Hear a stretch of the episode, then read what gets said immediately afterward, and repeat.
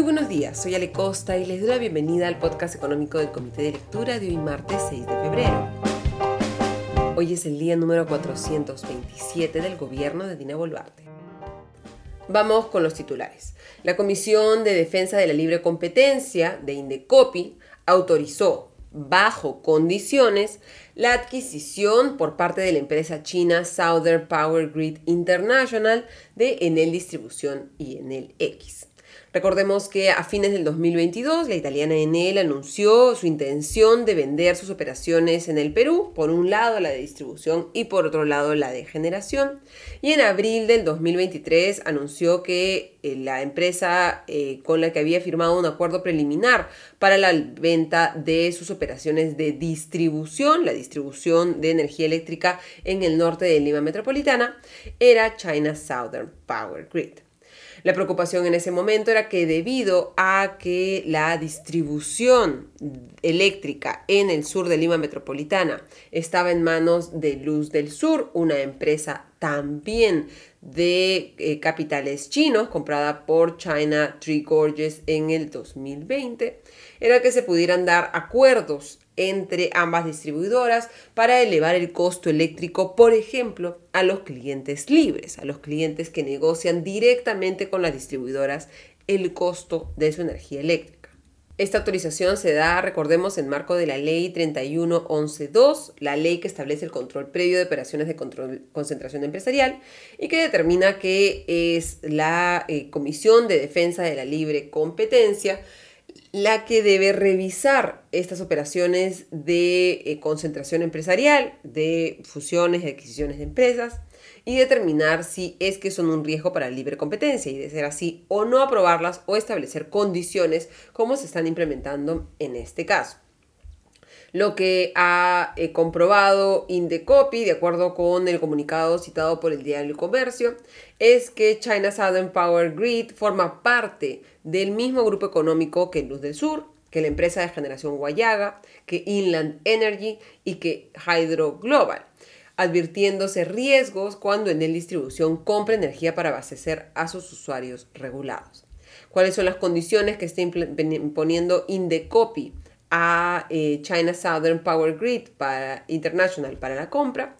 Es que cuando vaya a eh, abastecerse de energía de sus empresas vinculadas, de este listado de empresas, lo haga a través del mecanismo de licitaciones administrado por el OSINERMIN o a través de un concurso transparente y competitivo en presencia de un notario. Esta es una condición similar a la que se impuso a Luz del Sur eh, cuando fue adquirida por China Tree Gorges. Se están imponiendo otro tipo de condiciones para proteger, por ejemplo, a los clientes libres, no se señala en el comunicado de Indecopy, pero lo que ha dicho Indecopy es que la resolución recién se va a hacer pública cuando el documento quede firme, es decir, cuando, abro comillas, la empresa solicitante no apele la decisión ante el tribunal del Indecopy, cierro comillas. Y la empresa calificadora de riesgo Fitch Ratings, que recordemos recortó tres escalones la calificación crediticia de Petroperú la semana pasada, ha advertido que el incumplimiento del techo del déficit fiscal, que estaba fijado para 2,4% el año pasado y fue 2,8%, lo que, abro comillas, pone de relieve son los riesgos para el perfil crediticio soberano derivados del crecimiento moderado y la incertidumbre política que podían extenderse a las cuentas fiscales, cierro comillas y que, abro comillas, el desfase fiscal sostenido podría afectar la calificación soberana del Perú, cierro comillas. ¿Esto qué significa? Que a Fitch le preocupa el hecho de que hayamos incumplido el tope de la déficit fiscal, el tope de la diferencia que puede haber entre los ingresos del Estado peruano y lo que gasta el Estado peruano, es decir, que tan bien manejadas están las cuentas fiscales y advierte que si ese desfase, si seguimos incumpliendo las reglas fiscales, que para este año imponen que el déficit se recorte a 2%, podría revisarse a la baja la calificación soberana del Perú, esto incrementando nuestro costo de financiamiento, porque digamos, las agencias calificadoras de riesgo son como una especie de infocorp para los países y para las empresas. cuáles son los riesgos fiscales que enfrenta el Perú, los riesgos de que se le escape la mano con el déficit fiscal, abro comillas, la posibilidad de un mayor apoyo a Petroperú, cierro comillas. Y esto reforzando lo que les comentaba hace unas semanas cuando se argumentaba desde el directorio de Petroperú que las agencias calificadoras de riesgo estaban a favor de un apoyo económico a Petroperú. Si estamos viendo el informe de la calificación crediticia de Petroperú, por supuesto que los analistas van a decir que la calificación depende de si existe o no un apoyo económico del Estado peruano. Y como les comenté en ese momento, si más bien leemos el informe sobre el soberano, sobre los bonos que emite el Estado peruano, veremos que un apoyo a Petroperú es más bien un riesgo fiscal. Y Fitch también aborda la crisis política y señala que si el desafiante contexto político dañara aún más el potencial de crecimiento a mediano plazo, Fitch cree que este año vamos a crecer solo 2,1% y no 3% como dice el MEF, y condujera a una política más expansiva para apoyar la economía y abordar el descontento social, esto podría perjudicar la trayectoria fiscal en relación con otras empresas que tienen nuestra misma nota crediticia, la triple B. Y aunque tanto desde el Ejecutivo como del Congreso se le quiere poner un poco agua fría al tema de la reforma política, Jaime Reusge, vicepresidente del Grupo de Riesgo Soberano de Moody's, la otra importante calificadora de riesgo que mira de cerca al Perú,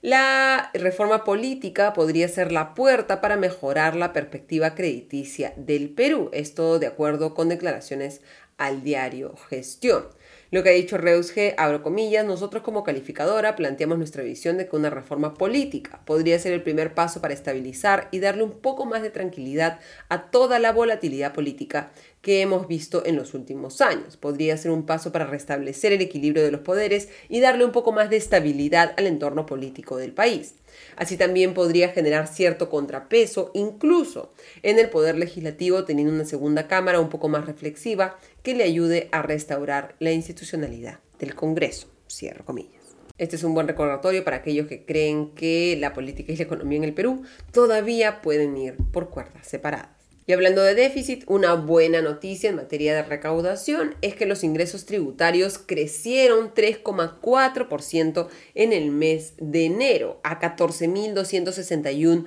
millones de soles. Esta cifra no solamente es superior a enero del 2023, sino también es superior a enero del 2022, donde la recaudación fue alrededor de 14 mil millones de soles. ¿Por qué es una buena noticia? Porque en un gobierno que hemos visto bastante poco dispuesto a ajustar el gasto público en un contexto en el que además el presupuesto de este 2024 ha crecido más de 12% respecto al del año pasado, cuando la economía se espera que no crezca tanto, la única forma en la que podemos reducir el déficit es incrementando los ingresos tributarios. ¿Qué ha pasado para que se incremente la recaudación en enero?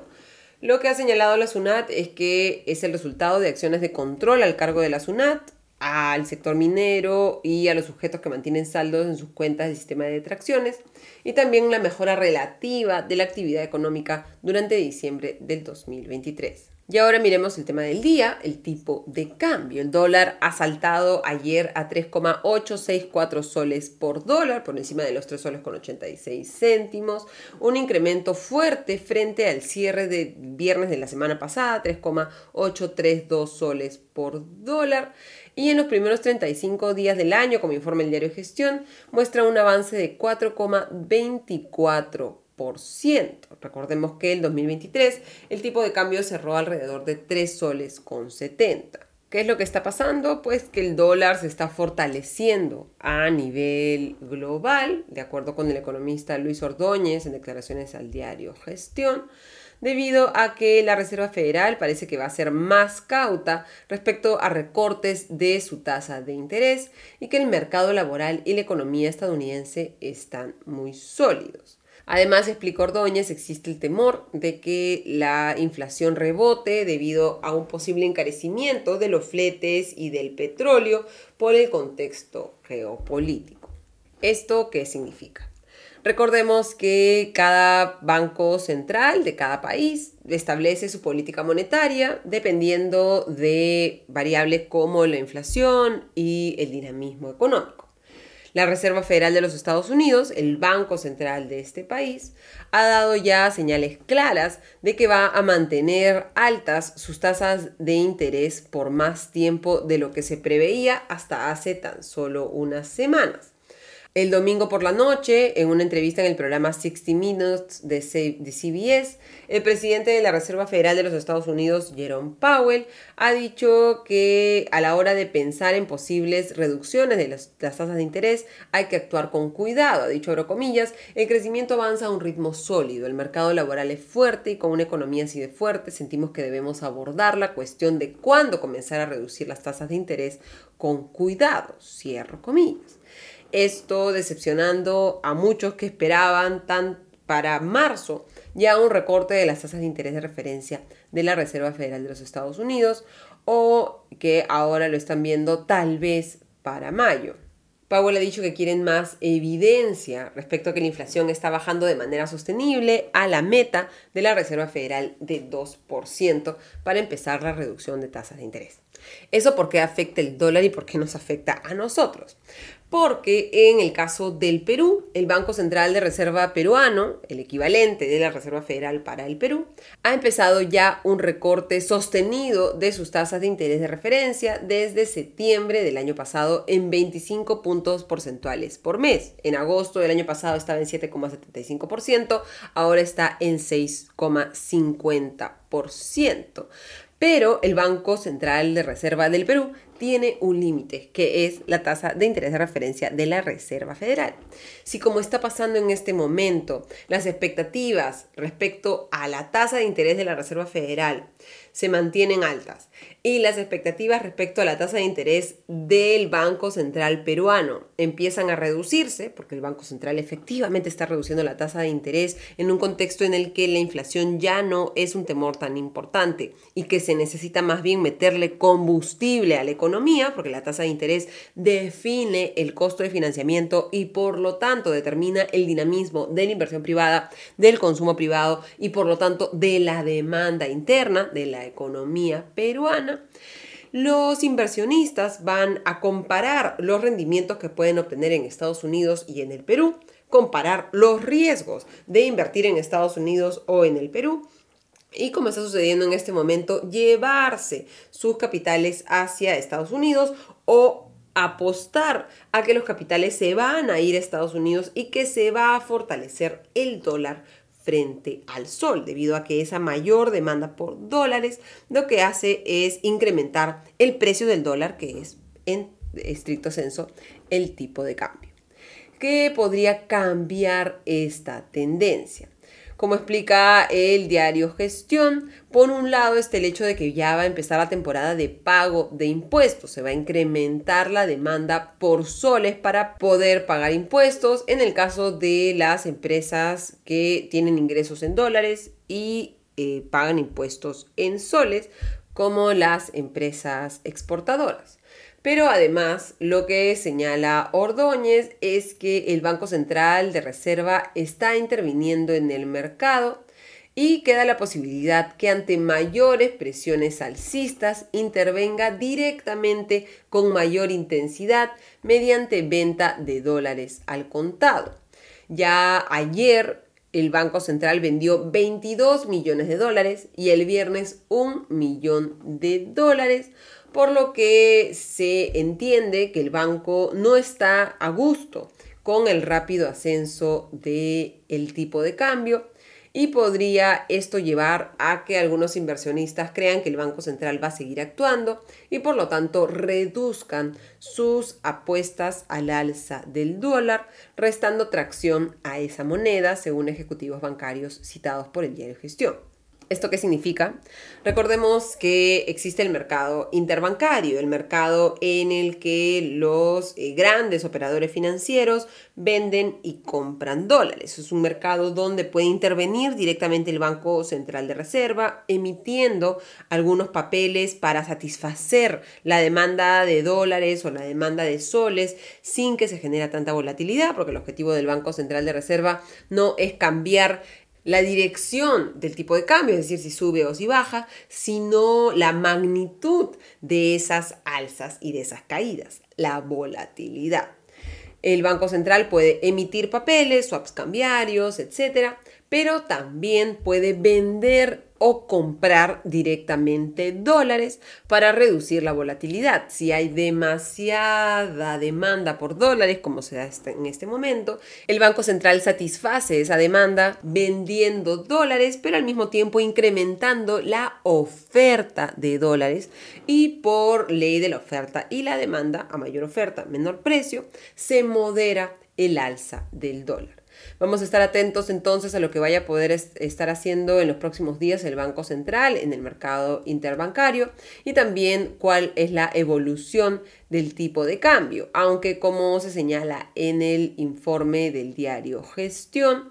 este nivel, el de los 3 soles con 86, de alguna manera ya se acerca a niveles de resistencia, es decir, que ya hay poco margen para que siga escalando y sería difícil que siga subiendo más, aunque siempre hay que hacer el disclaimer. Las proyecciones de tipo de cambio, los pronósticos de qué va a pasar con el precio del dólar, por lo general son muy difíciles de hacer. Será interesante ver también qué hace el jueves el Banco Central con su tasa de interés de referencia. Este jueves tiene su reunión de política monetaria. Si sigue reduciéndola en 25 puntos básicos o se toma una pausa para enviar también un mensaje al mercado respecto al tipo de cambio. Terminamos así el podcast económico de hoy. Les deseo un excelente día. Nos reencontramos mañana. Hasta entonces.